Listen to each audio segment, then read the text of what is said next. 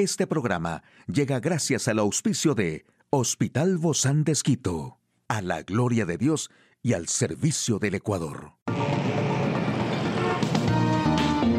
Ciudad Médica, un espacio para tu salud.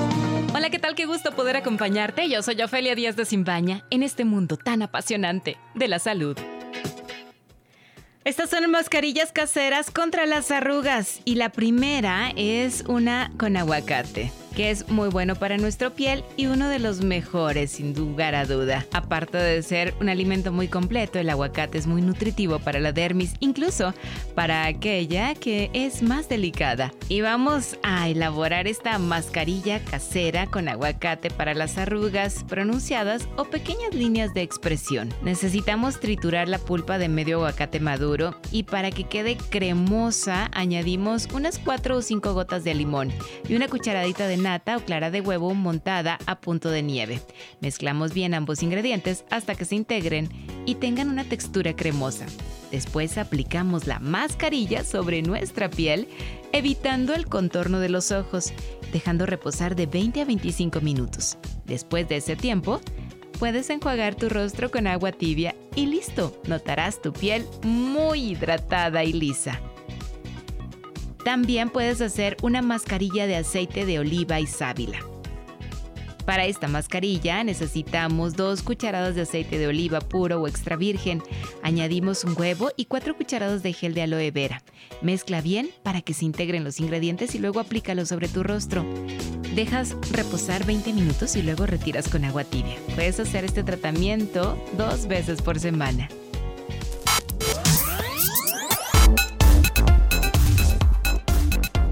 Aquí el detalle de la información más actual en el campo de la salud. Cáncer bucal. Una mala dentadura puede sumar riesgos junto al tabaco y el alcohol. Ansiedad, malestar psicológico y soledad. ¿Cómo impactó la pandemia en los adultos mayores? La viruela del mono provoca inflamación del cerebro y convulsiones hasta el 3% de los pacientes. Y un reciente estudio argentino reveló las consecuencias de las prótesis en mal estado. Los expertos consultados señalaron que también puede ser causado por infecciones por virus como Epstein-Barr o BPH. El cáncer bucal, que corresponde al grupo de cánceres de cuello y cabeza, afecta a 650.000 cada año. En 2020 se diagnosticaron 3.600 casos y fallecieron casi 900 personas por esta enfermedad en Argentina, lo que implica un promedio de 2,6 por día. Si bien los principales factores asociados al desarrollo de esta patología son el tabaquismo y el consumo excesivo de alcohol. Expertos argentinos afirman que hay una causa que no está ampliamente investigada y que es una fuente de incremento de riesgo de esta enfermedad.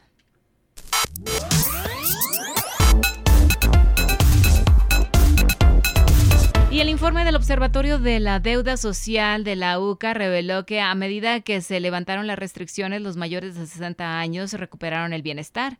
En un adelanto exclusivo, los detalles de la investigación sin embargo, el malestar psicológico, los problemas de sueño y la falta de consultas médicas que pueden derivar en trastorno de salud futuro fueron similares en este grupo que en los adultos jóvenes. No obstante, la depresión y la ansiedad calaron más hondo en aquellos adultos mayores que viven solos. El envejecimiento es un proceso continuo, heterogéneo e irreversible. Cuando analizamos el envejecimiento individual debemos considerar tres tipos de edades. La edad crónica, como el número de años vividos, la edad biológica, que puede no correlacionarse con la anterior, condicionada por el grado de deterioro físico, y la edad psicológica, que se manifiesta a partir de las competencias conductuales y la adaptación de la persona se descubrió a través de una revisión de 19 estudios científicos con un total de 1.512 participantes que aconsejan los expertos del Reino Unido que hicieron el trabajo una investigación que reveló que la viruela del mono puede provocar complicaciones neurológicas como encefalitis, que es un tipo de inflamación del cerebro, confusión o convulsiones en algunos pacientes.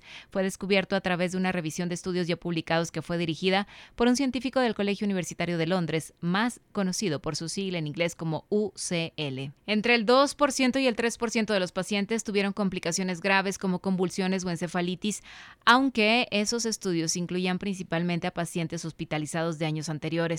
Los investigadores afirman que aún no hay pruebas suficientes para estimar la prevalencia de las complicaciones neurológicas en el brote actual. Además, el experto agregó también hay pruebas de que todos los trastornos del estado de ánimo, como la depresión y la ansiedad, son relativamente comunes en las personas con viruela del mono. También encontraron que las complicaciones neurológicas graves, como la encefalitis y las convulsiones, aunque son raras, se han visto en suficientes casos de viruela del mono para justificar la preocupación, por lo que el estudio destaca la necesidad de una mayor investigación. Hoy en Médico Directo hablaremos sobre tumores renales y cómo se hace esta cirugía. ¿Quiere saber usted más de este tema? Lo invito a que nos acompañe. Una charla amigable con nuestro invitado. Recibimos con mucho agrado al doctor José Gaibor, él es cirujano urólogo del Hospital Bozán de Esquito. Gracias, doc, por acompañarnos el día de hoy. Bienvenido. Muchas gracias, eh, Ofelia. Le agradezco por la invitación. Muchas gracias, doc. Bueno, este tema de los tumores renales, a lo mejor se nos hace un poquito difícil el, el hecho de, de, de, conocer sobre este tema, que es la nefroctomía radical laparoscópica, ¿no? Justamente por estos tumores renales. ¿Cómo se da un tumor renal, doc? Sí, los tumores renales siempre eh, se da como en cualquier otro tipo de tumor o en cualquier otra parte del organismo, se da por un aumento indiscriminado de la formación y crecimiento de las células. Pero esto es, es común, Doc, así como uno escucha el cáncer de próstata, el cáncer de seno, todo esto. Exactamente, es, es muy común.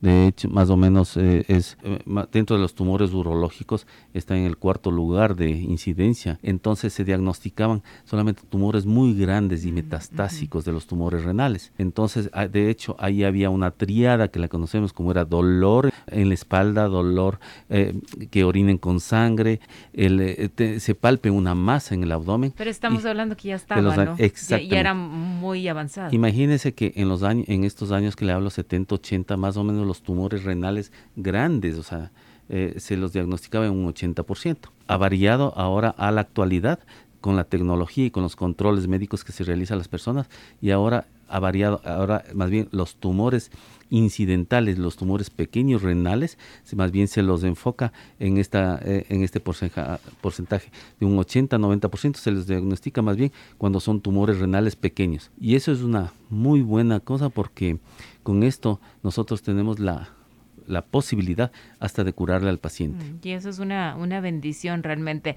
¿Qué es lo que antecede para llegar a un cáncer renal? Bueno, dentro de los factores de incidencia del, del, cáncer renal está principalmente la obesidad, segundo el tabaquismo, la tercera cosa son factores cromosómicos. Cuando hay alteraciones cromosómicas, esto también eh, a cierta edad van a comenzar a formarse los tumores renales, cuando hay un tipo de cromosoma que está alterado. Otra de las cosas es cuando las personas han trabajado muchos años, sea en fábricas de tintura, de, de pinturas, de cueros o de ternit por el asbesto. Eh, ¿Llegan con algún tipo de sintomatología que no ya sea del, del último tiempo, no, sino que la persona puede identificarlo para llegar a tiempo, para hacer una buena prevención? Sí, la, lamentablemente el, el, tumor renal, hay ocasiones que vienen pacientes con tumores renales enormes y no se han dado cuenta, porque no, siempre o, o, por lo general comienzan a investigarse porque comienza a haber una disminución de peso, una baja de peso. Eso puede ser uno de los factores también. Características de estos tumores era el dolor en la espalda, el, el, el, orinar con sangre o que se palpe una masa en el abdomen. Mientras que ahora, ahora en realidad es incidental. Ahora se va a hacer una persona un chequeo por cualquier otra circunstancia, sea por chequeo normal, por control normal, o porque algún otro dolor, le hacen un eco o le hacen una tomografía por cualquier otra patología y le encuentran un tumor renal. Pues ya es más fácil de diagnosticar en todo caso. Sí, sí. ¿Se puede entonces prevenir este cáncer de riñón? No, en realidad eh, de, eh, si las personas fuman más que todo, o son gorditas, bajar de peso, dejar de fumar, es súper importante. Esos serían los principales que podría, se podría decir que podría haber una prevención, ¿no? Y esta cirugía de la que hablábamos al inicio, esta eh, nefroctomía, nefroctomía, radical, laparoscópica, ¿cómo se realiza, Doc? ¿Este es el único tratamiento o hay otros tratamientos paliativos? Justamente yo, todos mis pacientes, que y en realidad es una cirugía que la hacemos tanto aquí en, en el Hospital Bos Andes como mi persona, le hacemos dos a tres veces por semana. Wow. O sea, es, es, es, eh, hay bastante, es bastante frecuente. La cuestión es que el tipo de cirugía que uno se puede realizar es, sea una cirugía abierta, una cirugía laparoscópica y una cirugía robótica. La cuestión es que nosotros, eh, es todo dependiendo el tamaño del tumor en el riñón. Ahí nosotros decidimos si tenemos que primero hacerle como cirugía abierta o como cirugía laparoscópica, como lo, hacemos aquí en el hospital. Eh, y esto es solamente con la introducción de unos tubitos. de unos tubitos en el abdomen y vamos hacia el riñón, le disecamos el riñón y le, le clampeamos los vasos y le extirpamos el, el, el, riñón con el tumor. ¿Y después cómo funciona la, el...? Es, es, es, importante, por ejemplo, cuando, como le mencionaba, ahora en la actualidad lo bueno es que se diagnostican muchos tumores pequeños, entonces nosotros también la realizamos, solamente le extirpamos la parte eh, la, parte que está afectada el riñón por el tumor y, se le dejamos y le dejamos el riñón funcionante. Y en el caso de que se tenga que extirpar, también el riñón, ¿cómo funciona después el cuerpo? Lo bueno es cuando tenemos eh, dos órganos iguales, entonces el otro riñón es el que comanda todo, como que hubiera dos riñones. Trabaja, pero trabaja más entonces. Trabaja un poco más, pero sin ningún problema. De hecho, yo siempre a los pacientes que vienen con esta patología y les indico qué tipo de cirugía le podemos realizar, les explico que una persona puede vivir normalmente con un solo riñón y les doy ejemplos que se retira, se extirpa riñones, sea por traumas, por tumores, por tuberculosis. Siempre hay gente que ha oído que se donan riñones, padres a hijos o, eh, o, de hijos a padres o entre hermanos. Entonces también ellos viven normalmente. Esta, usted hablaba de la nefroctomía laparoscópica. Entonces, Doc, usted decía, se meten estos tubos, se introducen estos tubos y, y, le extirpamos todo el riñón eh, eh, y le dejamos dentro del abdomen el, tumor. Entonces, luego le hacemos una incisión mucho más pequeña. Eh, solo ya se, se, introduce una fundita y se le, se le extrae el, el tumor del abdomen.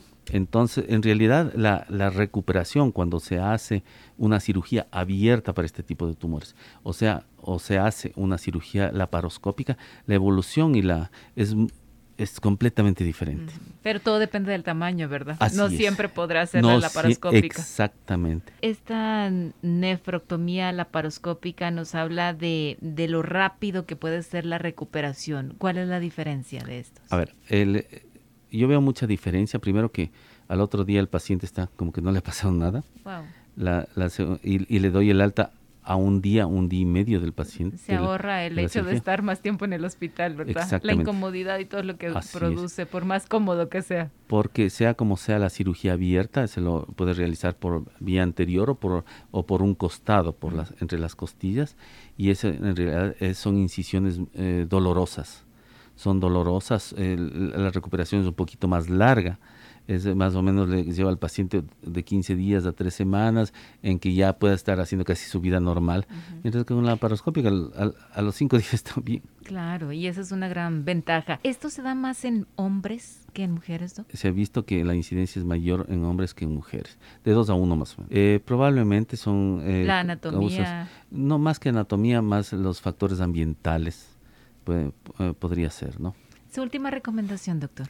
Eh, mi recomendación es que las personas eh, se hagan siempre un chequeo, chequeo anual o chequeo cada dos años, dependiendo de la edad, eh, para los, por salud. Y ahí se puede descubrir, y mientras se descubra cualquier tipo de enfermedad con antelación o, o en estadios iniciales, hay mucha más probabilidad de que se la pueda curar.